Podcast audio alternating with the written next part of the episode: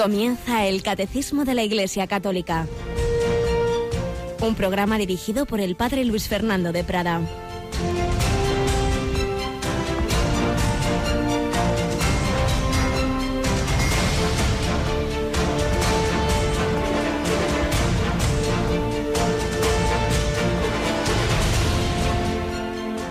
Alabados sean Jesús, María y José. Muy buenos días, muy querida familia de Radio María que ya comenzabais esta jornada, este 15 de diciembre, ya casi terminando la primera parte del Adviento. Sabéis que el Adviento tiene esta primera parte en que miramos más bien a la segunda venida de Jesús. Em, en esa, con esas, esos recuerdos también de los grandes hay personajes del Antiguo Testamento que anunciaban la venida del Mesías, como Isaías, por supuesto, como Juan Bautista. Y a partir del 17, del 17, es decir, de este sábado, ya van a ser los textos que nos hablan de cómo fue, cómo fueron los días inmediatos, los meses inmediatamente anteriores al nacimiento de Cristo, ya para prepararnos a la celebración, a revivir litúrgicamente lo que fue el nacimiento de Jesús en Belén pero hoy seguimos oyendo a Jesús hablar de su primo Juan el Bautista. Qué bonito cómo alaba Jesús a su primo cuando le dice a las gentes, ¿qué salisteis a ver en el desierto? ¿Una caña sacudida por el viento? ¿O qué salisteis a ver? ¿Un hombre vestido con lujo? Los que visten fastuosamente y viven entre placeres están en los palacios. Entonces, ¿qué salisteis a ver? ¿Un profeta? Sí os digo, y más que profeta. Es, es de quien está escrito, yo envío mi mensajero delante de ti, para que prepare el camino ante ti. Y os digo que entre los nacidos de mujer nadie es más grande que Juan. Así hablaba Jesús de su primo Juan, aunque añadía que el más pequeño en el reino de Dios es más grande que él, porque íbamos a entrar en una etapa la etapa ya definitiva, e inaugurada en la nueva alianza, en la sangre de Cristo. Y fijaos cómo termina el Evangelio de hoy. Al oírlo toda la gente, incluso los publicanos que habían recibido el bautismo de Juan, bendijeron a Dios. Pero los fariseos y los maestros de la ley, los escribas, que no habían aceptado su bautismo, frustraron el designio de Dios para con ellos. Dios nos da a todos su gracia, Dios nos invita a todos a su amistad. Dios nos invita a todos a la vida eterna, pero podemos frustrar el designio de Dios. Tremendo es el juego entre la gracia de Dios y la libertad humana. Ese es el drama de la redención de lo que estamos hablando en el catecismo. Tenemos con nosotros hoy a Cristina Rubio. Buenos días, Cristina. Muy buenos días, padre. Impresionante este tema, ¿verdad? Gracia, libertad, que podemos responder sí, no, sí, medio, pero no.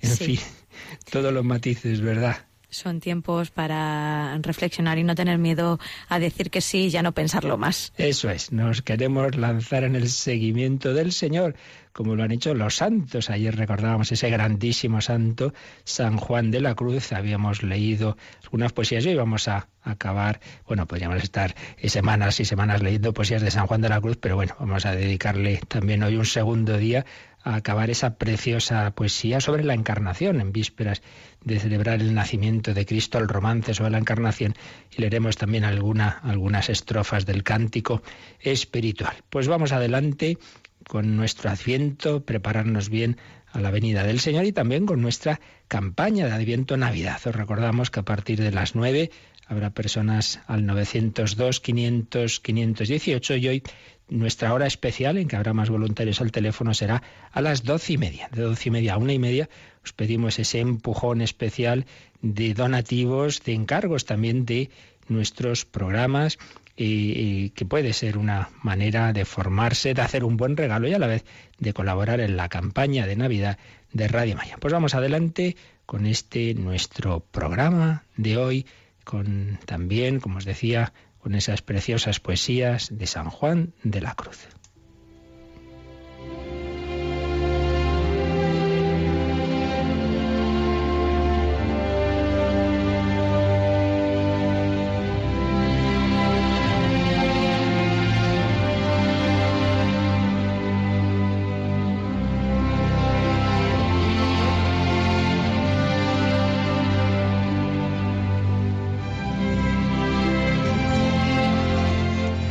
Nos habíamos quedado ayer en el final del romance sobre el capítulo primero de San Juan, el prólogo de San Juan, la encarnación. Retomamos donde lo dejábamos en el anuncio del ángel a María. Entonces llamó un arcángel que San Gabriel se decía y enviólo a una doncella que se llamaba María, de cuyo consentimiento el misterio se hacía, en la cual la Trinidad de carne al verbo vestía, y aunque tres hacen la obra, en el uno se hacía, y quedó el verbo encarnado en el vientre de María.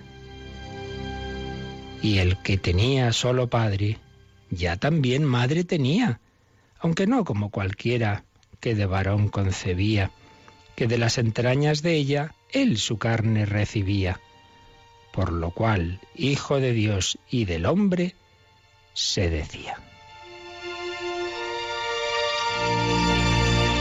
Y la última estrofa nos habla ya del nacimiento de Jesús en Belén. Y dice así, ya que era llegado el tiempo en que de nacer había, así como desposado de su tálamo salía, abrazado con su esposa, que en sus brazos la traía, al cual la graciosa madre en un pesebre ponía, entre unos animales que a la sazón allí había. Los hombres decían cantares, los ángeles melodía, festejando el desposorio que entre tales dos había, pero Dios en el pesebre allí lloraba y gemía, que eran joyas que la esposa al desposorio traía, y la madre estaba en pasmo de que tal trueque veía el llanto del hombre en Dios y en el hombre la alegría, lo cual del uno y del otro tan ajeno ser solía. Pues así preciosamente nos ha descrito San Juan de la Cruz el nacimiento de Cristo. Sabéis que pasa a los místicos, el misterio de Dios nos supera por todos lados y les es más fácil expresarlo con el arte, con la música, con la pintura o con la poesía o con símbolos, son como caminos que más aptos para aquello que nos supera, que supera un mero razonamiento lógico. Pero aquí está toda una teología detrás de cada frase que hemos ido recordando, pues el gran teólogo Juan de la Cruz, que sabía muy bien qué es esto del desposorio. Dios se ha desposado con la humanidad, Dios ha asumido esa humanidad y por eso nos llama a nosotros la esposa, la humanidad es la esposa y, esa humanidad representada en María. De ella ha tomado su carne. Pero ese tema del desposorio está sobre todo en la grandísima poesía del cántico espiritual, que quizá podemos pensar, y así hay grandes críticos que lo ven, que quizá es la, la cima de la poesía castellana. Es larga, solo vamos a leer algunas de las estrofas, pero realmente es maravillosa.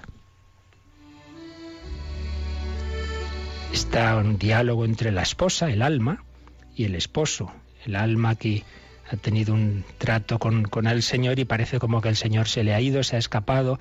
¿Dónde estás? Y en ese juego, en ese diálogo amoroso entre esposa y esposo, aparecen estas palabras de la esposa. ¿A dónde te escondiste, amado, y me dejaste con gemido? Como el ciervo huiste, habiéndome herido. Salí tras de ti clamando, y eras ido pastores los que fuerdes, allá por las majadas al otero, si por ventura vierdes aquel que yo más quiero, decidle que adolezco, peno y muero. Y viene una estrofa preciosa para nuestra vida espiritual. Dice así, buscando mis amores, iré por esos montes y riberas, ni cogeré las flores, ni temeré las fieras, y pasaré los fuertes y fronteras.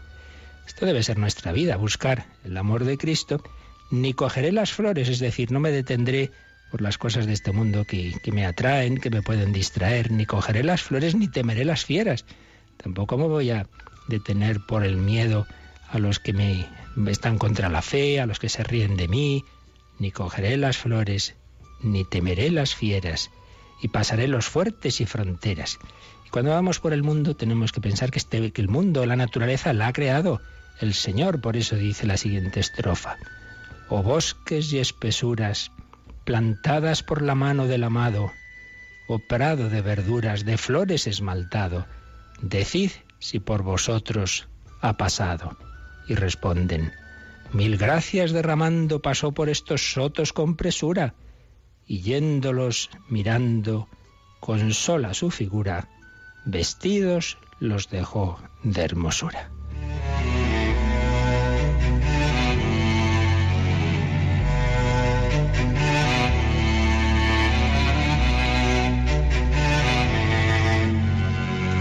Y más adelante, dos estrofas realmente maravillosas en que vemos a dónde llega es la poesía sublime de Juan de la Cruz. Mi amado, las montañas, los valles solitarios nemorosos, las ínsulas extrañas, los ríos sonorosos, el silbo de los aires amorosos, la noche sosegada, en par de los levantes de la aurora, la música callada, la soledad sonora, la cena que recrea y enamora.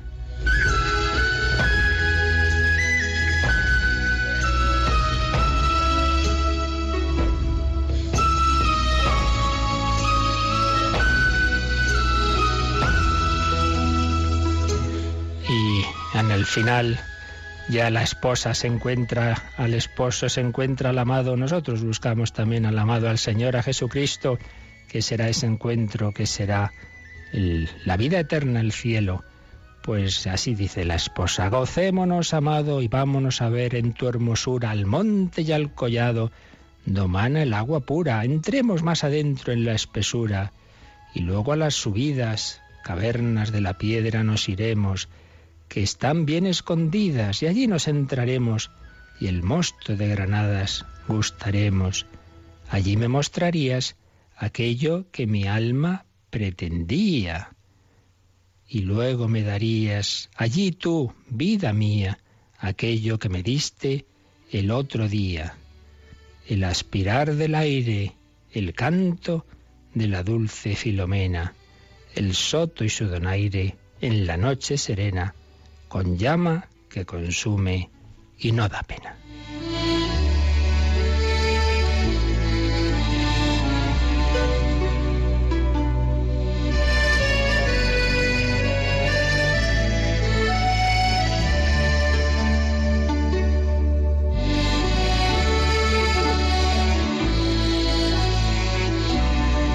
La música, la pintura, la escultura, la poesía, todo se nos queda corto para expresar el misterio de Dios, de un Dios que se ha hecho hombre, que se ha hecho esposo de la humanidad. ¿Qué diferencia entre el esposo divino y la humanidad? Nosotros, pequeñas criaturas pecadoras, pero el Señor nos lava, nos purifica, nos hace santos inmaculados por su sangre, es el misterio de la redención que estamos viendo en el catecismo. Pues demos gracias al Señor Pidámosle corresponderle a tanto amor, busquémosle, gocémonos, amado, vámonos a ver, vamos a encontrarnos. Ni cogeré las flores, ni temeré las fieras.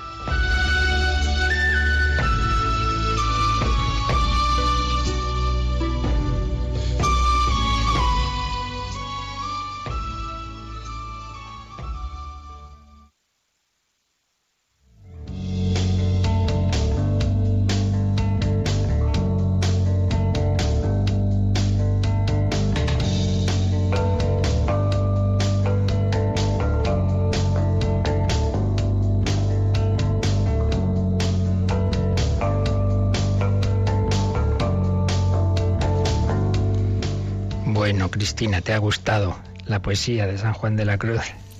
La verdad es que pues eso merecen todas la pena. Es un, es un regalazo San Juan de la Cruz y bueno, pues poder recordarlo. Es una pena que hoy día pues a muchas generaciones jóvenes ya no les cuentan estas cosas, no leen, ¿verdad?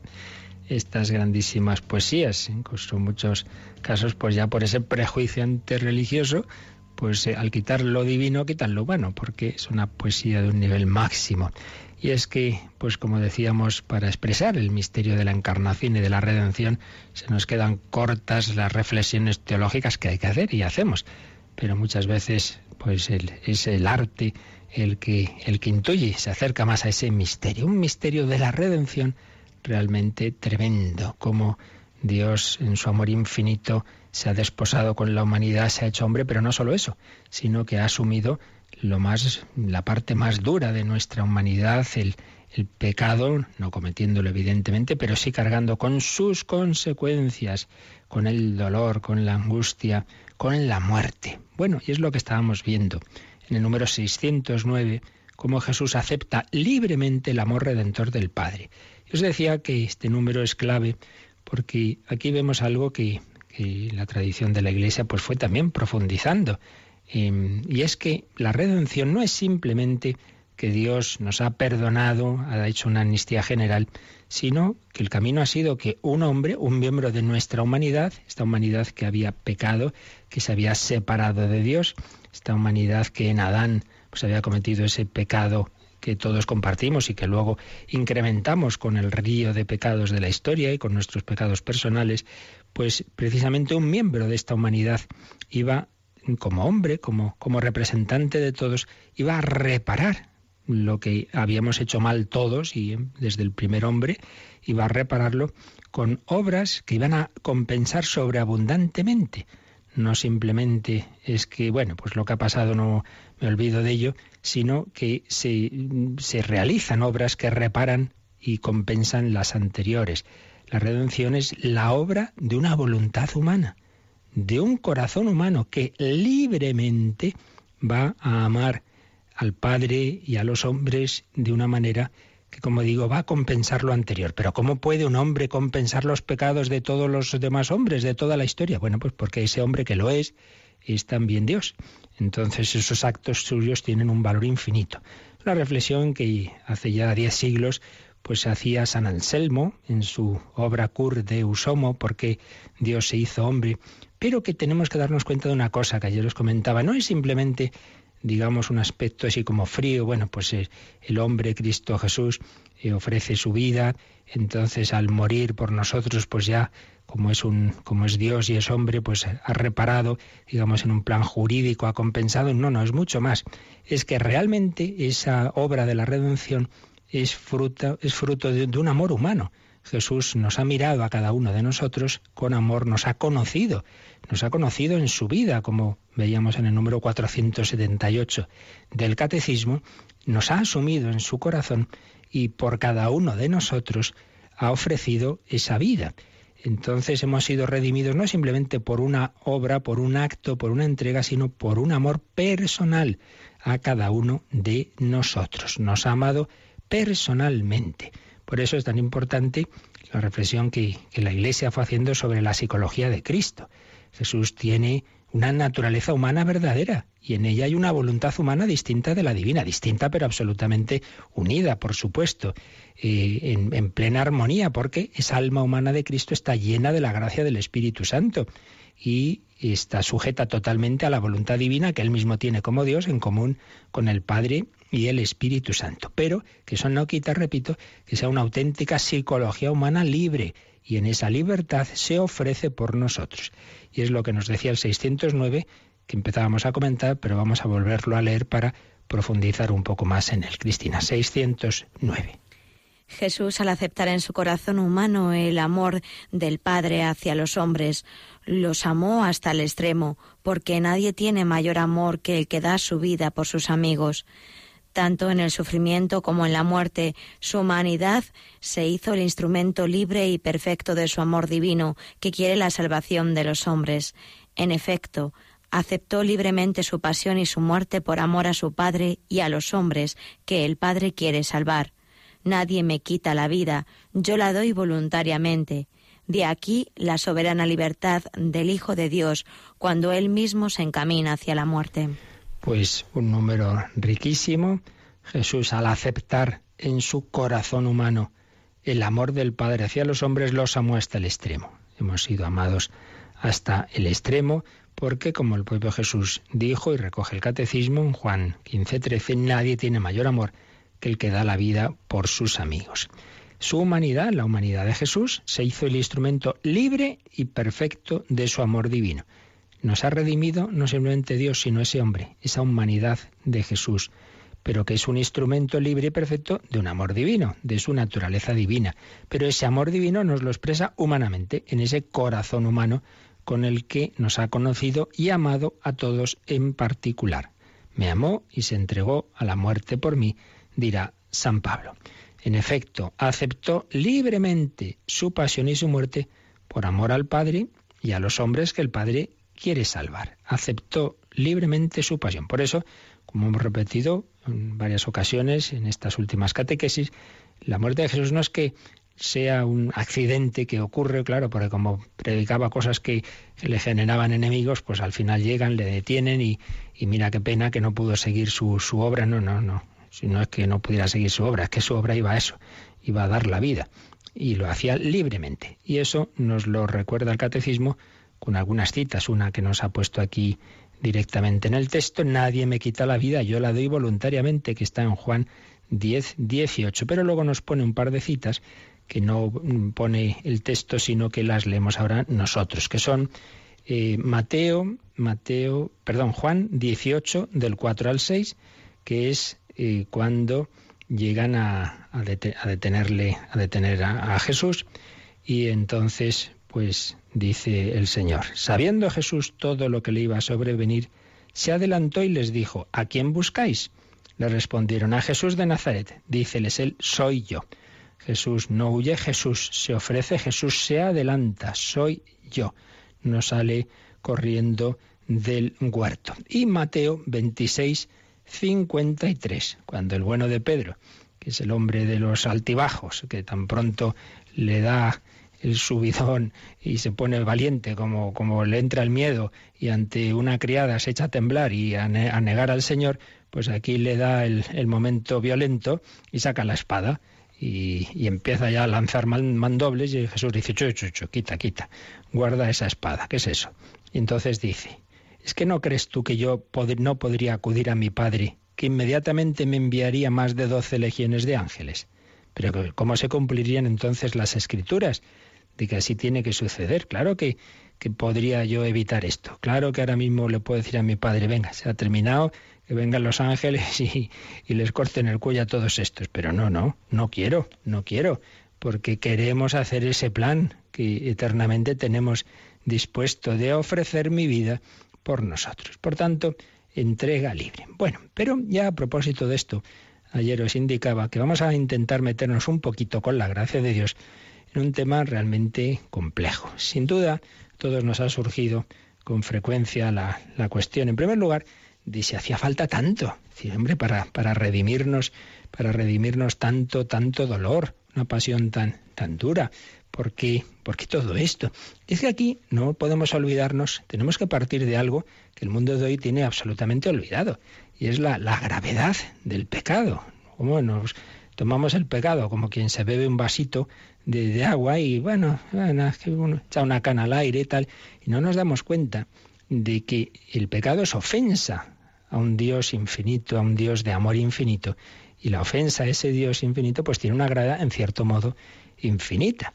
Lo que nos parece una pequeña tontería, un fallo, un despiste, pues realmente tiene una gravedad pues de ese orden infinito que es capaz de generar auténticas catástrofes. Cuando San Ignacio de Loyola pues nos pone esas meditaciones en ejercicios espirituales para que nos demos cuenta de lo que es el pecado, tiene esa primera meditación de los tres pecados, ¿no? Que, hace este, esta reflexión, ¿qué será el pecado si siendo un Dios tan bueno y tan amoroso que nos ha dado a su Hijo y sin embargo, pues, pues vemos esas consecuencias, ese primer pecado de la historia, el pecado, mejor dicho, el primer pecado antes de la historia humana es la historia de los ángeles, el primer pecado de los ángeles, aquellos ángeles que Dios había creado a todos ellos buenos, en su amistad, en su gracia, pero libres, y, les invita a su amistad y parte de los ángeles, no sabemos cuántos, pero ciertamente pues, pues fueron muchos los que rechazan esa amistad y se convierten de ángeles en demonios. ¿Qué será el pecado? que es capaz de convertir esas criaturas angélicas tan, tan perfectas, tan extraordinarias, de ángeles en demonio para siempre. El demonio ya no cambia, el espíritu puro ha tomado esa decisión de intentar de ser feliz sin Dios, de prescindir de él, de la soberbia, de la autosuficiencia, se convierten en demonios para siempre. ¿Qué será el pecado? Segundo, el pecado primero de la historia humana. pecado original, pues lo mismo. Eh, hombres, el hombre y la mujer creados por Dios en su amistad, con esos regalos que Dios le hace de que pasarían a la vida eterna sin, sin un trauma del trauma de la muerte, sin, sin esa angustia del dolor eh, asociado a ella, etcétera, y sin embargo, pues por ese primer pecado, todo eso se frustra y entra el pecado, la muerte en la historia. ¿Qué será el pecado que tiene ese poder destructivo que nos que luego nos empuja, nos sentimos empujados, no intentamos hacer el bien y no podemos, nos arrastra la fuerza del pecado. ¿Qué, qué, qué poder tan grande tiene? Y tercero, pues la posibilidad de que una persona se obstine en, su pecado y, al morir, aunque haya tenido pocos pecados, pero si se obstine y no se arrepiente, eh, se pueda condenar para siempre. Pues ¿qué será el pecado? Que Dios ha hecho hombre y ha muerto por esa persona, por esa persona que, si se obstina, aunque sea con un solo pecado mortal, pero no se quisiera arrepentir de él y no aceptara el, amor misericordioso y muriera así, eternamente se, queda separada de Dios. ¿Qué será el pecado? Bueno, realmente partimos de esto, de esto que, repito, pues el mundo de hoy tiene tan olvidado, que, que el pecado es ofensa a Dios. Y uno puede decir, hombre, no, pues yo, yo cuando peco yo no pretendo ofender a Dios. Yo lo que pasa es que, bueno, pues hombre, me dejo llevar, pero hombre, yo no pretendo ofender a Dios. Y aquí hay que podemos distinguir dos, dos tipos, digamos, de ofensas a Dios. Uno, el pecado realmente satánico es cuando uno sí que aposta, quiere ofender a Dios. Y esto existe, por desgracia. Pues gente que hace barbaridades explícitamente contra Dios, ¿no? Y que, por ejemplo, pues, pues los sacrilegios hechos con conciencia, el robar las sagradas formas, el, ofender explícitamente a Dios con blasfemias, no que se le escapen aún así, sino, sino dichas de la ciencia y conciencia, sería la ofensa explícita. Pero en los demás casos, en todos los casos, aunque uno no pretenda eso, también hay una ofensa implícita a Dios. Y vamos a poner un ejemplo. Si un padre le dice a su hijo, oye, vuelve hoy pronto, por favor, que necesito que me ayudes con el ordenador, que yo esto no lo entiendo bien, tengo mañana que llevar esto en el trabajo y tal. ¿Te vienes pronto? Sí, sí, sí, no te preocupes. Pero no te olvides, ¿eh? que, que, lo, que sí, que sí. Bueno, y llega a las 10 de la noche, las 11, las 12, la 1, el hijo que no vuelve, el padre desesperado, y aparece por fin a las tantas, pero hijo mío, pero no te acuerdas que te pedí esto. Ya, pero bueno, estaba ahí con mis amigos y... Hombre, ¿lo ha hecho aposta para fastidiar al padre? No. Pero ¿qué estaba indicando con su actitud? Que le importa muy poco, que lo importante para él es pasárselo bien. Bueno, pues en todos nuestros pecados aunque no pretendamos ofender a Dios, en el fondo es como decirle, mira, a mí lo que me importa son otras cosas, tú no me importas. Y por otro lado también es un decirle, es que yo no acabo de creerme que contigo vaya a ser feliz. Entonces, como no voy a ser feliz con Dios, lo voy a ser a mi aire. Y entonces, claro, eso es una puñalada al corazón de Dios. Es lo del hijo pródigo. Dame la parte de herencia que me corresponde. Por mí como si tú hubieras muerto. No es que quiera fastidiar a posta al Padre, pero una vida sin, sin el Padre, al margen de Dios en definitiva. Y eso sí que lo hacemos todos en todo pecado. El pecado es ofensa a Dios. Y una ofensa a Dios tiene una gravedad infinita. El pecado supone una aversión a Dios y una conversión a las criaturas decía Santa Tomás y los grandes teólogos medievales, la aversión a Dios, la negación práctica de que Dios sea el fin del hombre. Pues en la práctica pienso que mi fin no es Dios, sino que es el placer, es el poder, es las cosas de este mundo. Una ofensa a Dios, se rechaza reconocer a Dios como mi principio y mi fin, es unir contra su amor. Y por otro lado, es una conversión a las criaturas, es hacer de las cosas de este mundo, de las personas de este mundo, como si fueran Dios. Entonces yo vivo para esta persona, para el dinero, para mis placeres, y no para Dios y no para el amor. Por eso, siendo algo tan grave el pecado, siendo esa ofensa a Dios, pues necesita una reparación, una auténtica reparación que compense lo que tiene esa gravedad infinita. Y aquí es donde entra pues este plan de Dios que podía haber sido de otra forma, pero que el Señor ha querido, ha querido que no solo fuera esa reparación, esa redención, porque Dios se hace hombre y así la humanidad libre de Jesús, sus actos tienen un valor infinito como de persona divina que sino que además ha querido que sean actos en que veamos claramente el dolor, el dolor de Cristo, el dolor de Dios, para que me crea yo, al verlo con mis ojos, que mi pecado le duele a Dios porque si no se nos quedaría, bueno, sí, le ofende a Dios, pero vamos, no, no creo que le importe mucho. Pues mira si le importa. Mira a Cristo flagelado, Mira a Cristo coronado de espinas. Mira a Cristo en la cruz. ¿Podía habernos redimido sin eso? Sí, pero lo ha hecho de esa forma. ¿Por qué? Por muchas razones, sin duda. Pero una de ellas esta, para que me entre más por los ojos, que mi pecado le duele al Señor. Fíjate cómo te ama Cristo, que te quiere mostrar con su propio dolor el daño que te haces a ti mismo con tus pecados. El pecado es daño del hombre y ofensa a Dios. Que a Dios le duele, que a Dios no le da igual, que al Señor le duele en su corazón que pasemos de Él, porque haciéndolo eso le ofendemos y nos hacemos daño a nosotros mismos.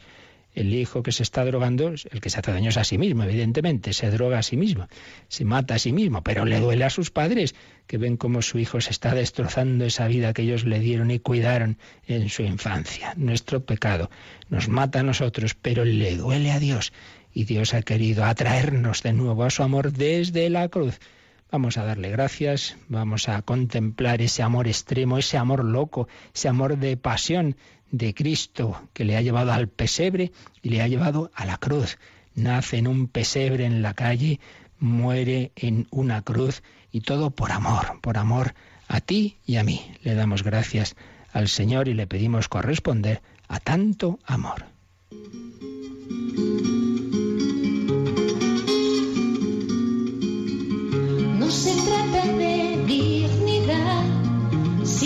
amor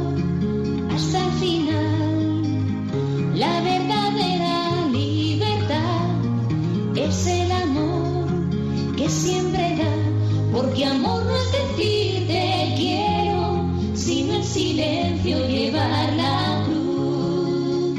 Porque amor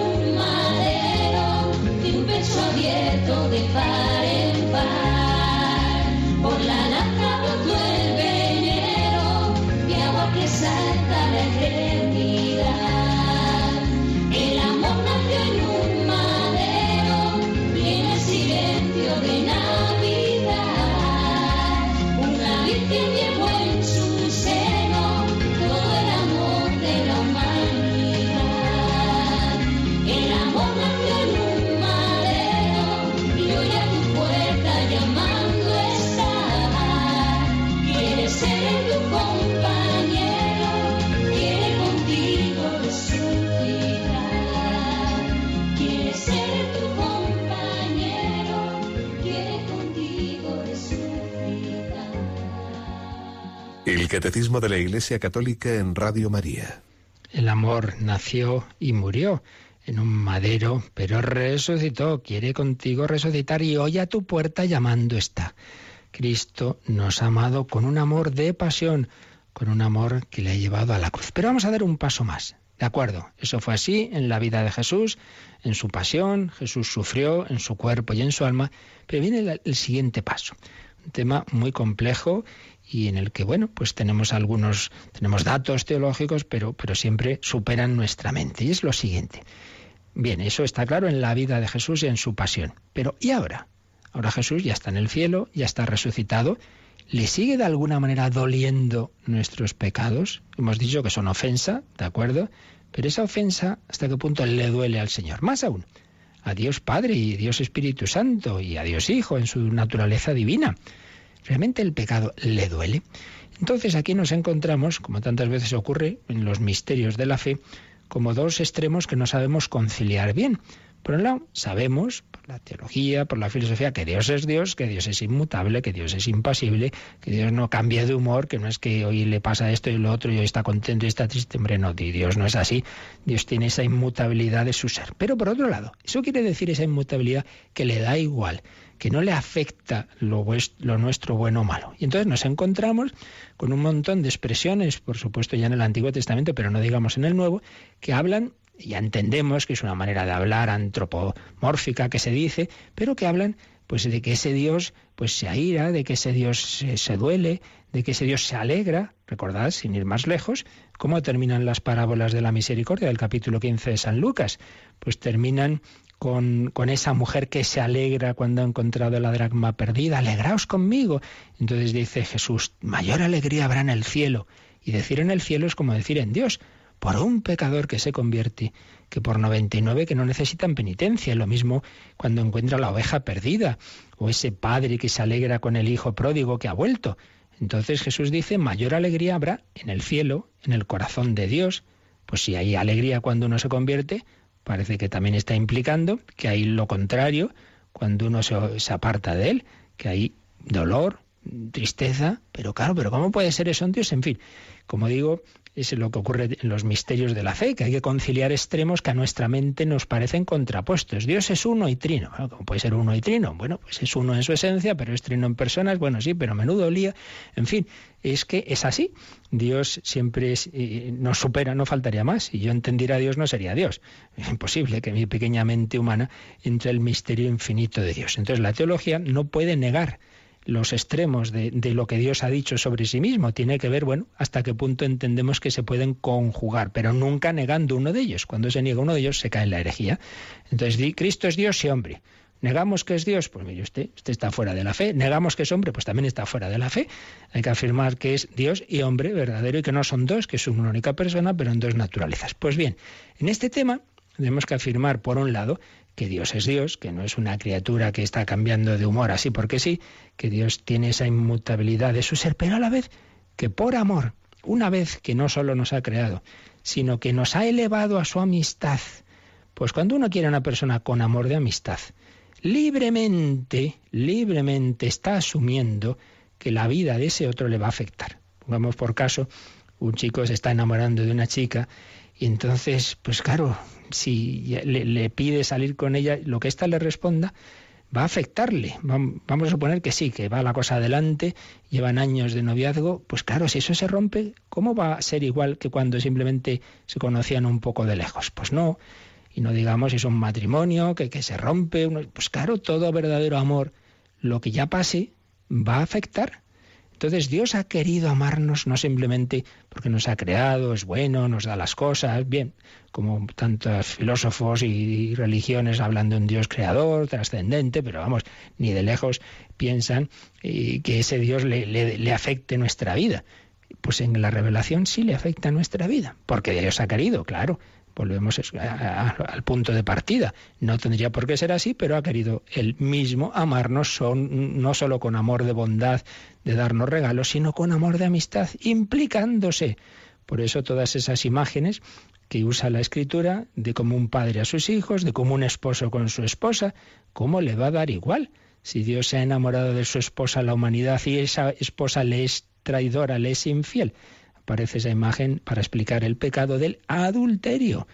Israel me ha traicionado y el alma me ha traicionado, el alma de cada uno de nosotros cuando peca, pues está siendo infiel, está siendo adúltera, porque no está siendo fiel a su esposo, el Dios hecho hombre en Jesucristo, que nos ha desposado, como cantaba San Juan de la Cruz en el cántico espiritual. Por eso, es misterioso, no sabemos explicarlo, no sabemos cómo se concilian todos los datos, pero no podemos negarlos, que en la escritura aparece que a Dios le duele misteriosamente. ¿Por eso deja de ser feliz? No, Dios es infinitamente feliz. Pero, aunque no sepamos explicarlo, la felicidad infinita de Dios es compatible con un misterioso dolor, con una espina, por así decir, que está ahí por esos hijos que le rechazan y, y que se llegan incluso a perder eternamente. Y esto, pues lo han intuido los místicos y tantas personas que han tenido comunicaciones de Dios. Por ejemplo, los niños de Fátima. Los niños de Fátima, la Virgen les muestra ese, mm, ese misterioso dolor de Dios y de ella misma. Le notan a veces una expresión de, de tristeza. Fijaos que cuando San Juan Pablo II beatifica a Francisco y a Jacinta, en la homilía comentaba el Papa, Dios se dio a conocer muy triste a Francisco. Se le dio a conocer como muy triste. Una noche, el padre de Francisco lo oyó sollozar y le preguntó por qué lloraba. El hijo le respondió, pensaba en Jesús, que está muy triste a causa de los pecados que se cometen contra él. Vivía movido por el único deseo de consolar y dar alegría a Jesús. Bueno, pues, pues un niño al que Dios le, le revela ese misterio de una misteriosa tristeza de Dios. Bueno, cada cosas de los niños. mire, esto nos, pues él lo expresaría a su manera, pero algo tiene que haber que Dios revela ahí. Pero es que lo mismo tenemos en Santa Teresa, en Santa Faustina, pues si se manifiesta que ese Jesús y a Dios en definitiva no le da igual nuestra vida.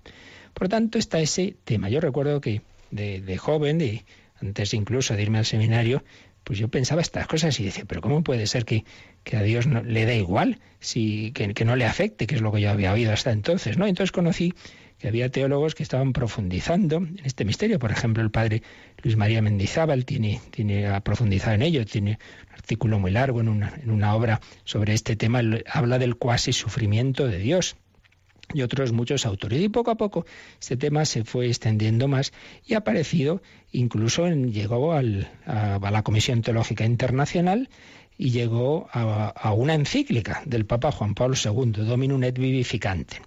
También, es curioso, el Papa eh, Benedicto XVI también hace alusión al tema y en su obrita sobre la infancia de Jesús, que no es magisterio, sabemos que lo escribe a título de teólogo, no, no de papa, pero, pero fijaos lo que, lo que escribía en, en la infancia de Jesús, lo que escribía Benedicto XVI.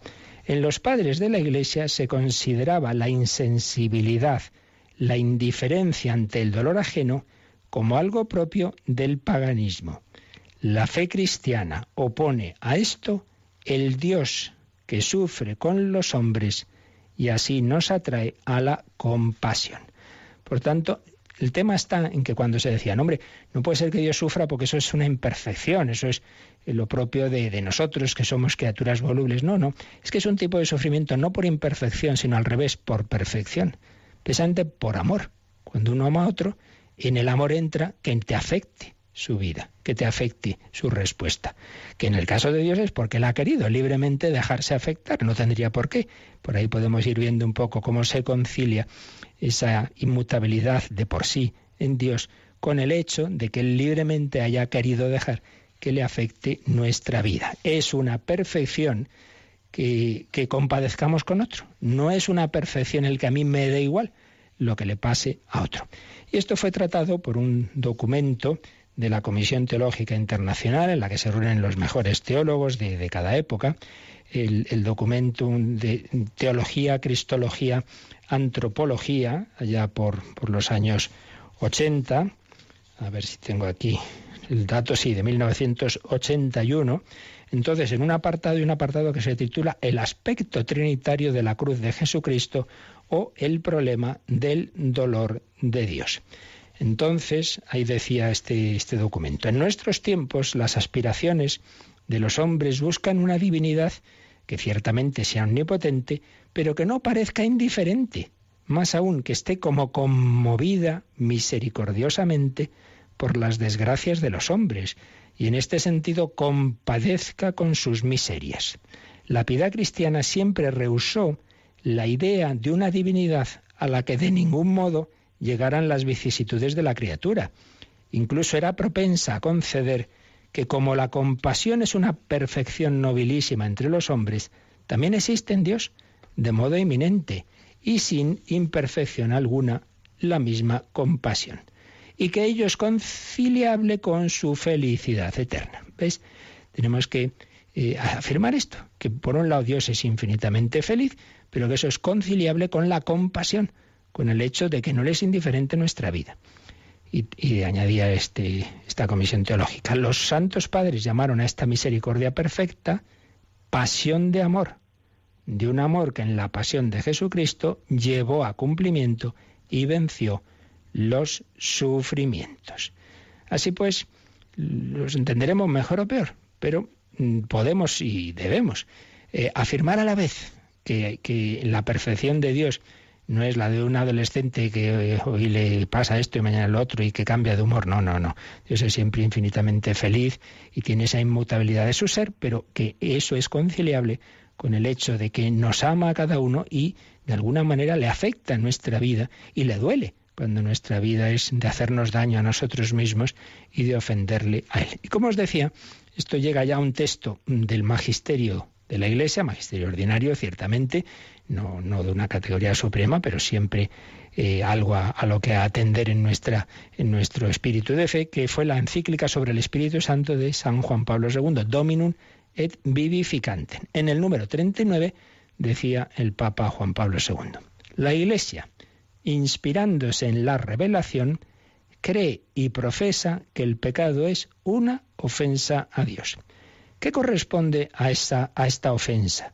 A este rechazo del Espíritu que es amor y don en la intimidad inescrutable del Padre, del Verbo y del Espíritu Santo. La concepción de Dios como ser necesariamente perfectísimo excluye ciertamente de Dios todo dolor derivado de limitaciones o heridas.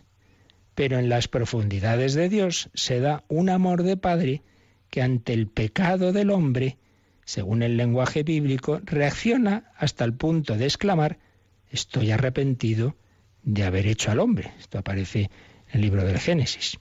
Seguía diciendo Juan Pablo II, a menudo el libro sagrado nos habla de un padre que siente compasión por el hombre, como compartiendo su dolor. En definitiva, este inescrutable e indecible dolor de padre engendrará sobre todo la admirable economía del amor redentor en Jesucristo, para que por medio del misterio de la piedad en la historia del hombre, el amor pueda revelarse más fuerte que el pecado. Pues un texto interesantísimo y muy importante para todo esto, porque como digo, que yo sepa, es el único texto que, del magisterio de la Iglesia en que claramente aborda este tema del dolor de Dios. Dominum et vivificantem 39. Por un lado, tenemos que excluir de Dios el dolor que, que venga, que sea consecuencia de limitaciones o heridas. Personas que se duelen porque son sensibleras, no, evidentemente eso no es lo de Dios, sino el, pero sí en cambio el dolor, que es una perfección, porque es en el fondo un matiz del amor. El amor que ama a alguien interesándose por lo que le ocurra, ¿cómo va a quedar indiferente ante el bien o el mal de esa persona? Todo ello lo en este documento que se ha hecho la Comisión Teológica Internacional lo aborda con, solo he leído yo un párrafo, ahí viene mucho más, y diversas obras, quien quiera profundizar en ello, pues puede, puede buscar o puede escribirme, porque aquí, bueno, decimos lo esencial, pero que sepáis que eso está ahí, que eso está en la teología, que es muy importante, esa teología del amor de Dios y del dolor de Dios, porque en definitiva, los santos lo han vivido, lo han vivido, no sabrían explicarlo teológicamente, pero ellos son conscientes, el Padre Pío, etcétera, conscientes de, que el Señor pues no es indiferente, que, que le duele nuestro pecado y le alegra. Por tanto, fijaos qué bonita manera de plantear la vida espiritual puede ser esta. Yo quiero ser un gozo para el corazón de Dios. Yo quiero alegrar a Jesús, como decía Francisco de Fátima. Yo quiero dar alegrías a Jesús por los disgustos que le damos. Pues bien, esto es algo de lo que tenemos de trasfondo en, este, en estos números que estamos viendo del catecismo sobre la redención.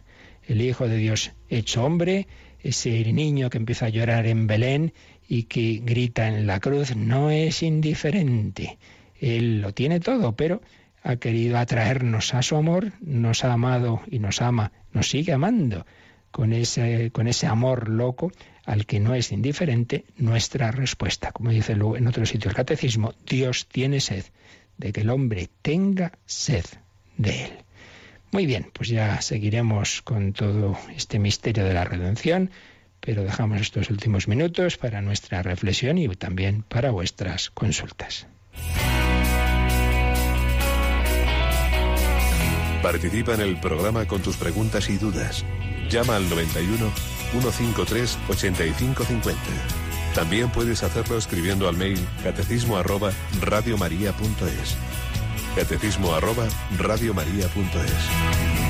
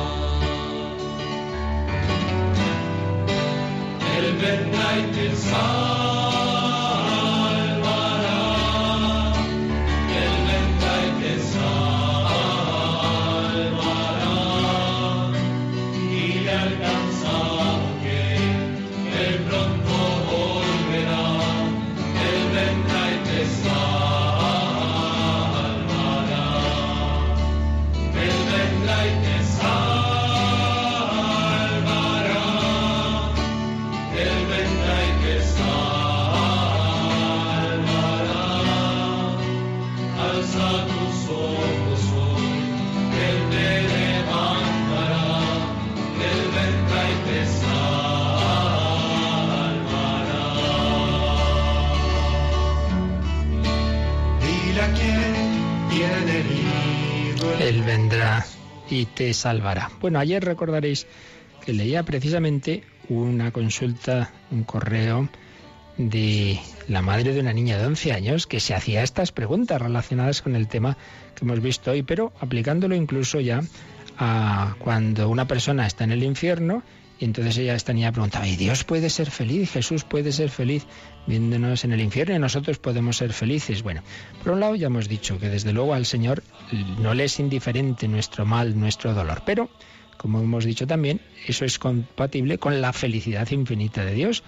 Y dentro, repito, que ayer ya también lo dije, nosotros podemos responder lo que está en la revelación. Lo demás ya son nuestras reflexiones. En la revelación está lo que he dicho hoy, que, que al Señor le afecta nuestra vida pero no está dicho cómo, cómo es eso en el aspecto de la eternidad, del infierno, etcétera. Pero sí que podemos hacer esta reflexión, que, repito, ya reflexión mía, ¿no?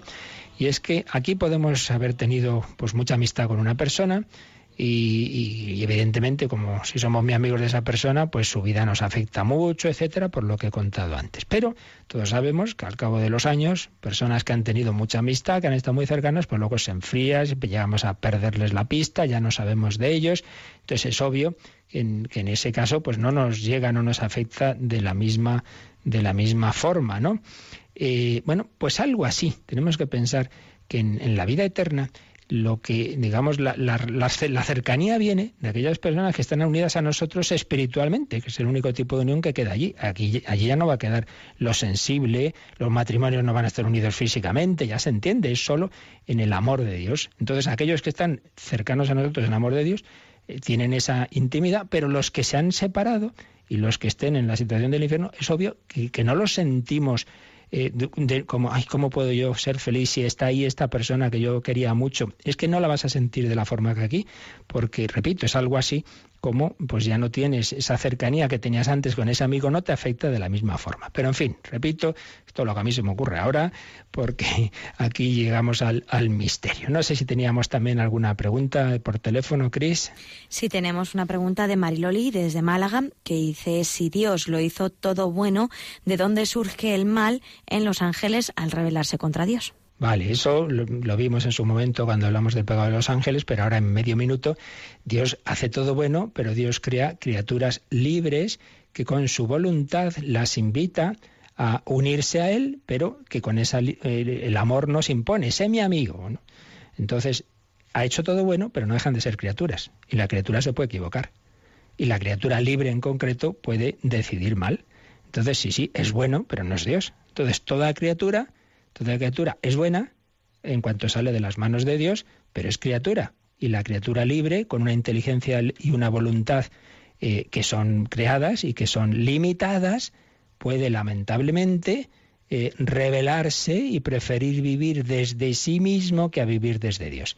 Entonces, dentro del misterio, porque sabemos muy poco del pecado de los ángeles, lo que sí parece claro es esto, que en definitiva el pecado consiste en hacerse fin de sí mismo. Como el ángel se ve muy perfecto, y yo para qué voy a necesitar a Dios. Yo ya soy feliz conmigo mismo y no, no acepto el vivir desde Dios. Y es la soberbia. Entonces la soberbia se puede dar en, un ser muy perfecto. Precisamente se da más en los seres perfectos y en los seres muy elevados que en los pobres. Un pobre mm, drogadicto y borracho y caído por el suelo y esclavo de mil vicios es más difícil que sea soberbio. Y por eso muchos publicanos y prostitutas se convertían con Jesús y no los fariseos, precisamente porque su perfección, sus, cualidades les hacían creérselo.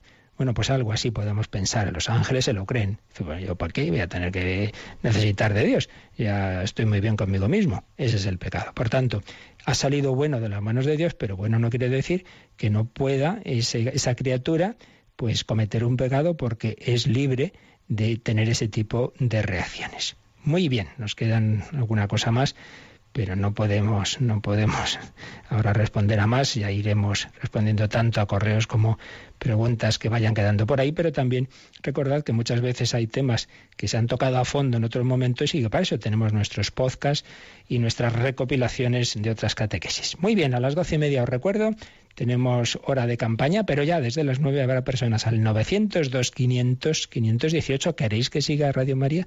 Adelante. ¿Queréis que sigamos teniendo catecismos, esto continente, compendio, todos los tipos de programas? Pues aquí estas cosas nosotros las hacemos voluntariamente con mucho amor, pero los proveedores nos cobran y la luz cuesta y los aparatos mucho y por eso necesitamos la ayuda de todos y para no tener publicidad ni nada por el estilo, esto solo funciona con tus donativos. Ayúdanos para seguir adelante. 902 500 518, una llamadita donde puedes dar tu número de cuenta y ayudarnos a seguir adelante. Pero vamos a pedir al Señor, sobre todo, que nos ayude a seguir adelante en el Adviento. Pedimos su bendición, la bendición de Dios Todopoderoso, Padre, Hijo y Espíritu Santo, descienda sobre vosotros. Alabado sea Jesucristo.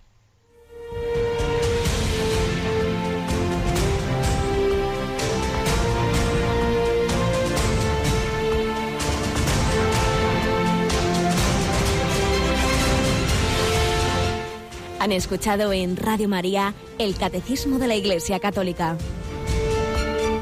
Un programa dirigido por el Padre Luis Fernando de Prada.